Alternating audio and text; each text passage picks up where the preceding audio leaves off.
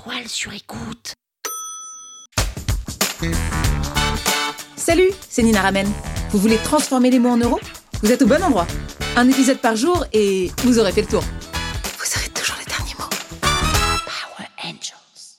Lorsqu'on parle d'écriture, on parle de copywriting, évidemment. Vous le savez depuis le temps que vous écoutez ce podcast. Mais il y a une autre discipline qui s'apparente à l'écriture et qui est aussi proche et aussi importante pour l'entrepreneuriat et pour faire des ventes et du marketing. C'est ce qu'on appelle le SEO. Probablement que beaucoup d'entre vous en ont déjà entendu parler et aujourd'hui j'accueille l'une des personnes les plus performantes, les plus expertes en SEO. J'ai nommé Véronique Duong.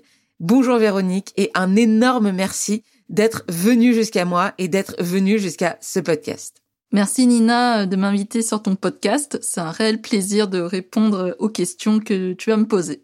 Alors, première question que j'aimerais te poser, faut-il travailler le SEO de toutes les pages de son site internet? Pourquoi cette question? Tout simplement parce que moi, quand j'écris en copywriting, les pages de vente, elles sont pas du tout optimisées, je ne fais pas du tout de champ sémantique, je ne fais pas de recherche. Mon objectif, c'est juste que la personne, elle aille du début à la fin et le référencement Google, je m'en préoccupe pas beaucoup. Donc ma question, c'est est-ce qu'il faut travailler le SEO, même des pages de vente? Alors non, pas forcément. On n'a pas besoin de travailler le référencement de toutes les pages d'un site parce qu'il y a des pages moins pertinentes comme les mentions légales, les pages contacts ou encore des pages liées aux politiques de confidentialité. Ce type de page ne nécessite pas forcément une optimisation en SEO.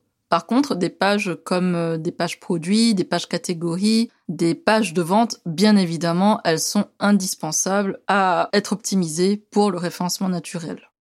Super, merci beaucoup Véronique pour cette réponse. Deuxième question que j'ai, c'est comment faire pour bien référencer ses pages de vente et sa page produit? Quand on veut quand même faire référencer sa page de vente, par quel bout s'y prendre? Et qu'est-ce qui est important de savoir quand on veut que la personne elle clique sur le bouton acheter?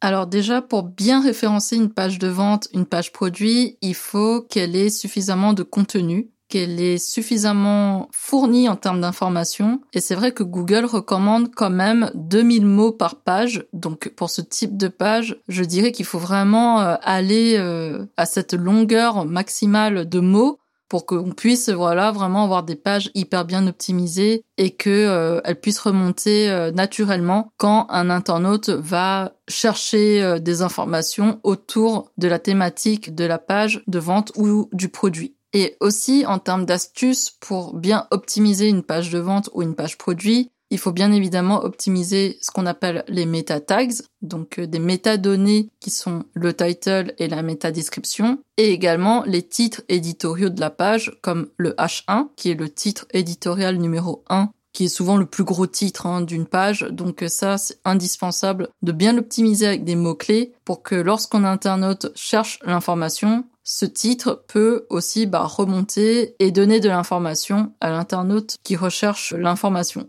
et également sur la page de vente. Pour bien optimiser sa structure, il faut penser à ce qu'on appelle le maillage interne, c'est-à-dire que sur certains mots-clés importants, des encres de texte, il faut renvoyer vers une autre page, un petit peu comme du cross-selling, pour que justement toutes les pages soient bien reliées entre elles au sein du site web. Et c'est ainsi que les pages vont avoir un meilleur score de popularité et donc mieux se référencer aussi par la suite dans Google. Super, merci encore une fois Véronique pour cette réponse. Dernière question, je démarre mon blog aujourd'hui. À quel rythme je dois tenir l'écriture d'articles et comment est-ce que je dois m'y prendre?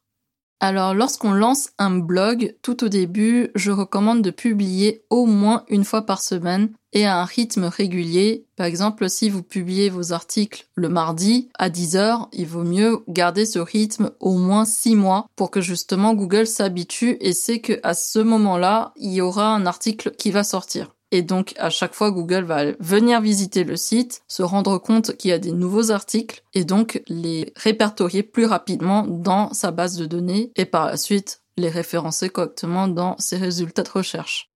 Merci beaucoup Véronique d'être venue intervenir dans ce podcast. C'était un plaisir de te recevoir. Sachez que vous pouvez retrouver Véronique dans son podcast qui s'appelle Maîtriser le SEO c'est exactement pareil que celui que vous êtes en train d'écouter sur le copywriting, sauf qu'elle parle de SEO. Donc allez retrouver Véronique sur son podcast si vous avez envie d'en savoir plus sur le SEO. C'est une discipline qui est vraiment complémentaire au copywriting, donc je vous invite à aller la découvrir. Power Angels, la toile sur écoute.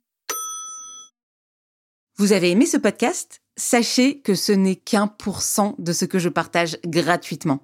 Si vous voulez en savoir plus, abonnez-vous à ma newsletter, le lien est en description. Vous aurez chaque semaine des cours, des exercices et des tutos pour améliorer votre écriture de vente, pour améliorer votre copywriting. Je vous dis à tout de suite.